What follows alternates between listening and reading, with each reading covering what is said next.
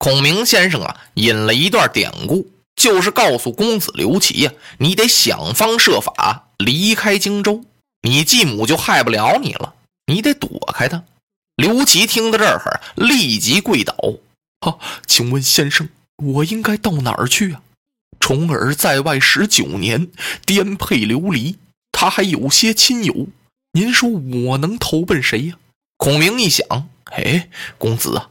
近日我听说呀，东吴的张昭、张子布给他的主公孙权献了一计。孙权不是把夏口得过来了，把黄祖杀了吗？然后啊，他派新收的那个大将甘宁镇守夏口。后来张昭说呀，这座孤城不好守，咱不要这地方了，咱们来个诱敌之计，说是咱们把夏口打了呀，杀了黄祖，刘表绝不能甘心。他一定得派他兄弟刘备、刘玄德带人马来取夏口，咱们弃离夏口，坐到家里等着他。刘备的人马真来了，咱们呀就把刘备是一举而灭，随后进取荆襄，再得许昌。孙权听到这个计策不错呀，他就按照张昭说的呀，把这夏口给让出来了，把甘宁、甘兴霸呀给调走了，所以现在夏口啊是空城一座。公子啊，你可以跟你父亲刘荆州说一说，带一支人马去镇守夏口，这不就平安无事了吗？哎呀，多谢先生再生之恩！刘琦磕了个响头啊。孔明先生摆了摆手，嗨，公子算了吧。孔明先生心里想啊，嗨，这顿饭吃的操了多少心呢？刘琦把楼门打开，朝下边大喊一声：“啊，搬梯子来！”把楼梯二次上好啊！刘琦扶着孔明先生下了楼，送出大门外，送出老远呢。孔明先生跟他是拱手而别。孔明回到了馆驿，进门一看呢，玄德正在这吃饭呢。不是病了吗？好嘛，吃的比哪天都多，肚子也好了。一看孔明先生回来了，玄德也有点怪不好意思的，赶忙把饭碗放下了。哎呦，啊，先生您回来了。哼，主公。您的病体痊愈了啊啊，好多了，好多了。呃，这个先生啊，您见着刘琦了？这顿宴付的还不错吧？哈哈，两个人呀相视而笑，你看了看我，我看了看你，都乐了。孔明点点头啊，主公啊，您怎么给公子刘琦出这么一个主意呢？啊，先生啊，我让刘琦逼的也没办法了，先生您就多多见谅吧。孔明啊，又把申生重耳的故事又给刘玄德说了说，说是我告诉公子刘琦了，他只好采取这个办法。主公您呢，还得在刘表跟前美言几句呢。为什么呢？因为公子刘琦请兵去镇守夏口啊，刘表恐怕还拿不定主意，他得问问您，您呢还得给刘琦公子多说几句好话啊。那是自然。哎呀，先生啊，您这个办法可想得太好了。我替刘琦谢过先生。哎，主公，你我一家，何须客套呢？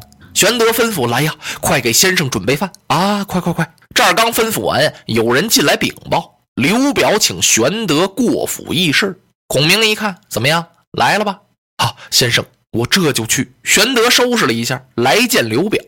进门一看，哟，桌子上啊放着一封书信，谁的书信呢？他儿子刘琦的。刘琦听孔明先生指教之后，他是郑重其事的写了一份表，说明他要去镇守夏口的重要意义。刘表看完了之后啊，真拿不定主意了。我叫不叫刘琦走啊？刘表这些日子呀，病也重啊，他还很闹心。他闹心什么呢？看来这病好不了了。死了之后，这荆州到底给谁呀？刘表不是说要把荆州拱手让与玄德吗？那是走过场，那不是刘表的心里话。他那是跟刘备客气呢。玄德这人忠厚啊，他就当了真的了。刘表嘴上那么说呀，其实他哪能舍得把荆襄九郡这么大一块地盘让给玄德呀？他想给他儿子，想给哪个儿子呢？刘表心里头打算的是想给他那小儿子刘琮，就怕这舆论他扛不了，那么就得给刘琦了。要给了刘琦。他知道他的夫人蔡氏和他那位舅爷蔡瑁，那就得跟他拼命啊！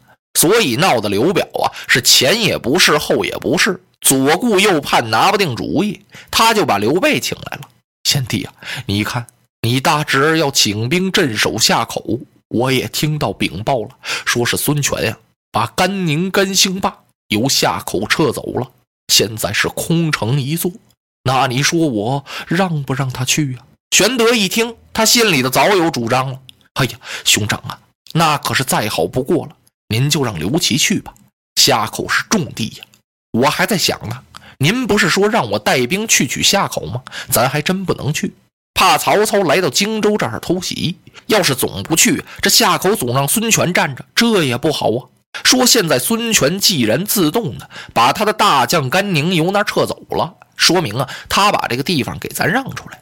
让出来哪能派别人去？必须有亲信把守。如果大公子刘琦镇守夏口，那么您呢？和刘琦公子镇住了东南，小弟我在新野县守住西北，荆襄无忧矣。哥哥呀，您应该让公子去。哈，既是贤弟这么说，那就叫他去吧。刘表当即传令，让大公子刘琦领兵一万镇守夏口。公子刘琦一听这消息，是立刻收拾东西启程动身呢，一刻不停啊！公子先到驿馆谢过孔明先生，并请先生啊转告其叔父玄德。玄德这会儿正在刘表那坐着呢，他不能当面去道谢了。然后刘琦呀是打马登城走了。玄德加了几句美言，把刘琦公子派出去之后，自己又劝慰了刘表一番，让他好好养病。说我也该回新野县了，我得提防着点曹操啊！这曹操是一时一刻也没忘了荆襄九郡哦。一说这个呀，刘表又客气了一番：“贤弟啊，如果说愚兄不久于人世，那么你呢就代管代管荆襄吧。”哎呀，兄长，这万万使不得呀！您就安心养病吧，但愿您早日痊愈。如果说您要让荆襄啊，那就得让给公子。兄长啊，您放心。小弟我竭尽全力为报答您对我的恩情，我就是肝脑涂地也无怨言呐！我一定协助公子守好荆襄这地方，你得给你的儿子刘备留了个心眼儿，究竟是给老大刘琦呀，还是给小儿子刘琮啊？玄德没说，不能再说这档子事儿了。反正啊，含糊其辞，就是得给公子。刘表也不好再说什么了，他和刘备道了几句珍重。玄德回到馆驿收拾了一下，和孔明先生就回了新野县了。回到新野县之后，玄德还和过去一样，对孔明始终就是那么客气。三顾茅庐，由隆中把孔明先生请出来什么样，到现在是一丝一毫也没变，还是敬孔明如师。别人一问。他说：“我得孔明先生是如鱼得水，不管对谁呀，他都是这句话。”这两天呢，玄德有点功夫，他坐在那地方编帽子。嘿，这帽子编的大小号都有，样式各异。玄德这手艺还真不错。这天，孔明先生找他来了，脸上是一丝笑容都没有。主公，好先生，您看您比刘荆州如何呀？这突如其来的发问，玄德一愣。他想了想，明白了。哦，您是说我比刘荆州的势力？哎呀，我哪比得了人家呀？人家趁荆襄九郡，手下有蔡瑁、张允，还有那么多的兵马呢。我呢，寄人篱下，就在这新野县小小弹丸之地暂且栖身。啊，我比不了。那么您比曹操、曹孟德呢？哎呀，先生，那我更比不得了。现在曹操用雄兵百万统一北方。战将不下千员呢，挟天子令诸侯，我玄德比他更是望尘莫及呀。嗯，孔明这才笑了笑。主公既然知道，那你为什么天天在这编帽子呀？您的大志都上哪儿去了？您在我的茅庐之中说的那番话呢？您整天这编帽子，难道就能重复汉室，建成霸业吗？哎呀，玄德深深叹口气。先生啊，我正为此事着急呢，急得我是一点办法都没有啊！我这才坐这编帽子。您说我要地方没地方，要兵马没兵马，我我怎么成这个霸业？哎呀呀！孔明一皱眉：“主公，你先招兵啊！”哎呀，先生，那我把兵招来该怎么办呢？由我给您操练呢。